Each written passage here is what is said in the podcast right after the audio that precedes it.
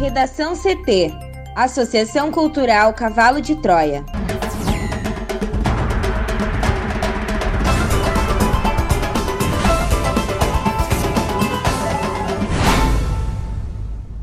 Agora, no Redação CT. A Assembleia vota projeto que prorroga alíquotas do ICMS. Rio Grande do Sul tem 96% do estado com alto risco para a Covid-19, segundo o mapa do distanciamento controlado. Melo anuncia sete secretários para a Prefeitura de Porto Alegre. Prefeito Marcelo Crivella é preso em operação da Polícia e do MP no Rio.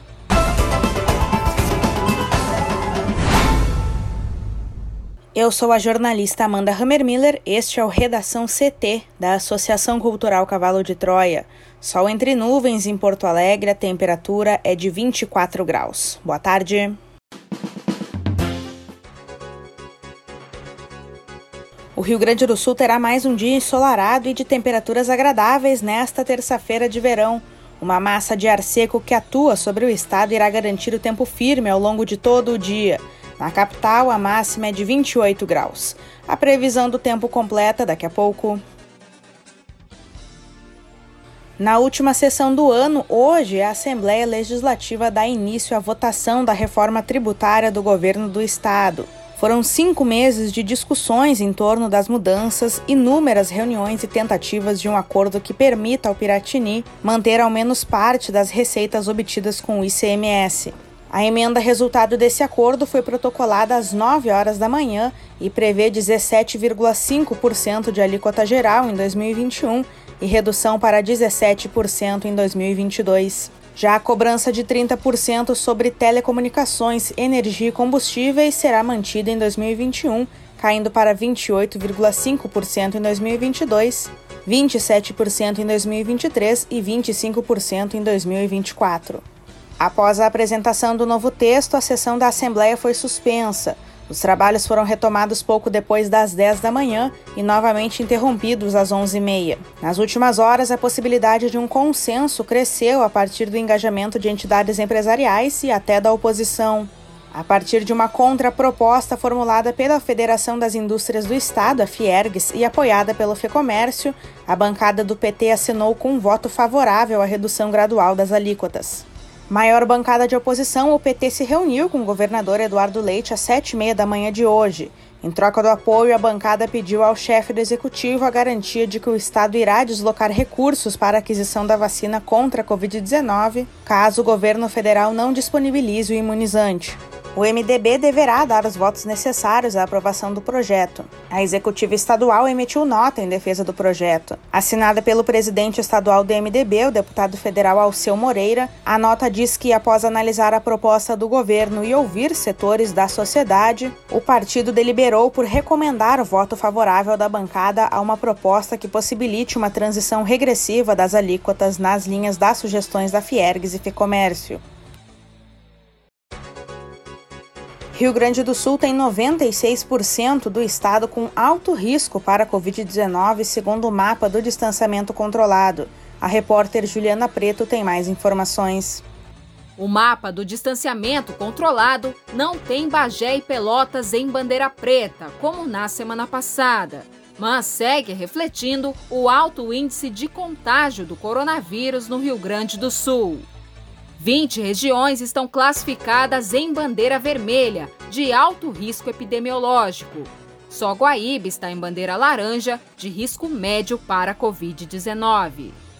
Três prefeituras e associações municipais ingressaram com recurso pedindo reconsideração, mas o gabinete de crise negou todos eles. Com isso, a versão da 33ª semana passa a valer entre esta terça-feira e 28 de dezembro. Afora isso, dos 478 municípios classificados em bandeira vermelha, em que moram 10,9 milhões de pessoas, 167 podem adotar protocolos de bandeira laranja, porque não tem registro de óbito ou hospitalização de moradores nos últimos 14 dias. Nesta semana, houve uma redução de 4% no número de pacientes internados em leitos clínicos confirmados com Covid-19. No entanto, em leitos de UTI, houve um aumento de 2%, mesmo com a abertura de cerca de 60 leitos de UTI no estado. Além disso, o número de leitos de UTI livres para atender Covid-19 reduziu 27% no período, pois o número de internados em leitos de UTI com Covid-19 aumentou 37%. Já a elevação nos óbitos chegou a 20% entre as últimas duas quintas-feiras, o que representa o maior patamar desde o início do modelo. O prefeito de São Leopoldo, Ari Vanazzi, destaca que não vai recorrer da classificação, já que a situação nas unidades de saúde do município está próxima do colapso. A região de Novo Hamburgo, que compreende os dois municípios e outras cidades do Vale dos Sinos, está com mais pacientes do que a capacidade hospitalar há mais de duas semanas.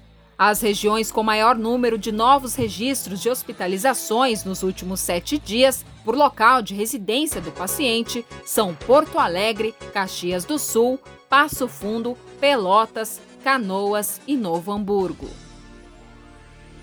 Juliana, e foi liberado o acesso à Praia do Cassino, em Rio Grande. Pois é, Amanda, mesmo com a região classificada em alto risco, os acessos à Praia do Cassino, em Rio Grande, no sul do estado, foram liberados nesta segunda-feira. Os 11 pontos de acesso à faixa de areia estavam bloqueados desde o dia 2 de dezembro para evitar aglomerações.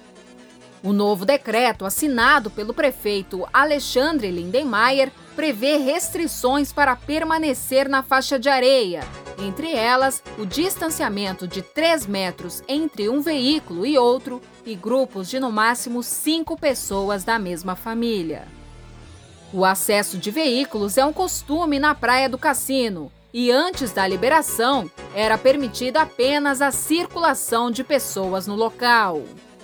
Agora, também é permitido o comércio de beira de praia apenas no sistema de pague leve, não sendo liberado cadeiras e mesas no local. O treinamento e atividades esportivas com no máximo um profissional e um praticante estão liberadas, mas as modalidades de competição estão proibidas.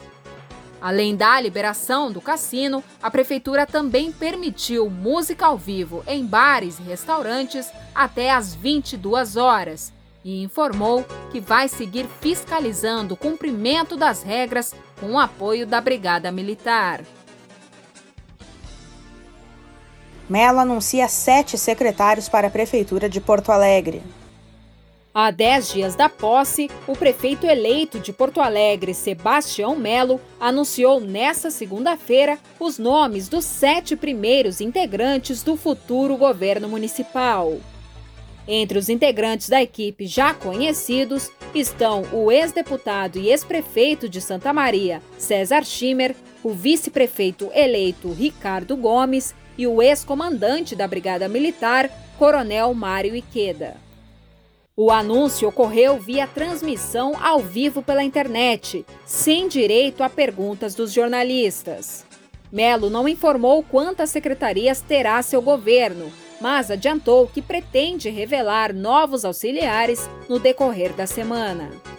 Uma das nomeações consideradas prioritárias, a do futuro titular da saúde, teve de ser adiada após o escolhido, o médico João Marcelo da Fonseca, recusar o convite na noite de domingo.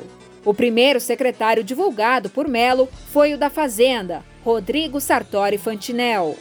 Auditor fiscal da Receita Municipal de Porto Alegre, Fantinel é do quadro técnico e assume com a missão de equilibrar despesas e receitas sem aumentar a carga tributária promessa de campanha de Sebastião Melo. Fantinel foi o único nome anunciado que não pertence a cotas partidárias. Os demais integram seis partidos da base de apoio de Melo. Embora também tenha perfil técnico, o escolhido para comandar a segurança, o coronel Mário Iqueda, é filiado ao PRTB e concorreu a vereador, mas não se elegeu. Durante a transmissão, ele disse ter como meta tornar Porto Alegre a capital mais segura do país. Do PTB, Melo escolheu o ex-vereador Cássio Trogildo. À frente da pasta de Governança Comunitária e Coordenação Política, Trogildo terá como principal função servir de interlocutor do governo junto à Câmara de Vereadores. Essa articulação também contará com o apoio de Schirmer, do MDB, que foi anunciado para a Secretaria de Planejamento de Assuntos Estratégicos. Além da costura política, César Schirmer também deve auxiliar na relação com o empresariado, sobretudo enquanto Melo não escolhe o nome definitivo para a pasta do desenvolvimento econômico. Por enquanto, o cargo será ocupado interinamente pelo vice Ricardo Gomes. Entusiasta do ideário liberal, Gomes já exerceu o posto nos primeiros meses da gestão de Nelson Marquesan, mas rompeu com o prefeito. Completam a lista preliminar de Melo os titulares das pastas de Serviços Urbanos e Administração e Patrimônio. Indicado pelo partido Cidadania, o advogado Marcos Felipe Garcia irá conduzir a Secretaria de Serviços Urbanos, responsável pela zeladoria da cidade. Para gerenciar o funcionalismo municipal e o mobiliário público, Melo buscou no Partido Solidariedade o advogado André Barbosa. Para o Redação CT, Juliana Preto. O prefeito do Rio, Marcelo Crivella, do Republicanos, foi preso na manhã de hoje em uma ação conjunta entre a Polícia Civil e o Ministério Público do Rio de Janeiro. A investigação aponta a existência de um QG da propina na Prefeitura do Rio. No esquema, de acordo com as apurações do MP, empresários pagavam para ter acesso a contratos e para receber valores que eram devidos pela gestão municipal. Além de Crivella, foram presos também o empresário Rafael Alves, apontado como chefe do QG, o delegado aposentado Fernando Moraes, o ex-tesoureiro da campanha de Crivella, Mauro Macedo, além dos empresários Adenor Gonçalves dos Santos e Cristiano Stockler Campos, da área de seguros. O ex-senador Eduardo Lopes também é alvo da operação. No entanto, ele não foi encontrado em sua casa no Rio. Ele teria se mudado para Belém e deverá se apresentar à polícia. Ele foi senador do Rio pelo Republicanos ao herdar o cargo de Crivella e foi secretário de Pecuária, Pesca e Abastecimento do governador afastado Wilson Witzel. Todos os presos vão passar por uma audiência de custódia às 15 horas no Tribunal de Justiça para que a legalidade do procedimento seja avaliada conforme determinou o ministro do Supremo Tribunal Federal, Edson Fachin. O delegado aposentado Fernando Moraes está com sintomas de Covid-19 e por isso não foi levado para a delegacia fazendária como os outros presos. Ele está na Polinter também na cidade da polícia. Todos os alvos da operação foram denunciados pelo MP pelos crimes de organização criminosa, lavagem de dinheiro, corrupção ativa e corrupção passiva. A ação é um desdobramento da Operação Hades, que investiga um suposto QG da propina na Prefeitura do Rio.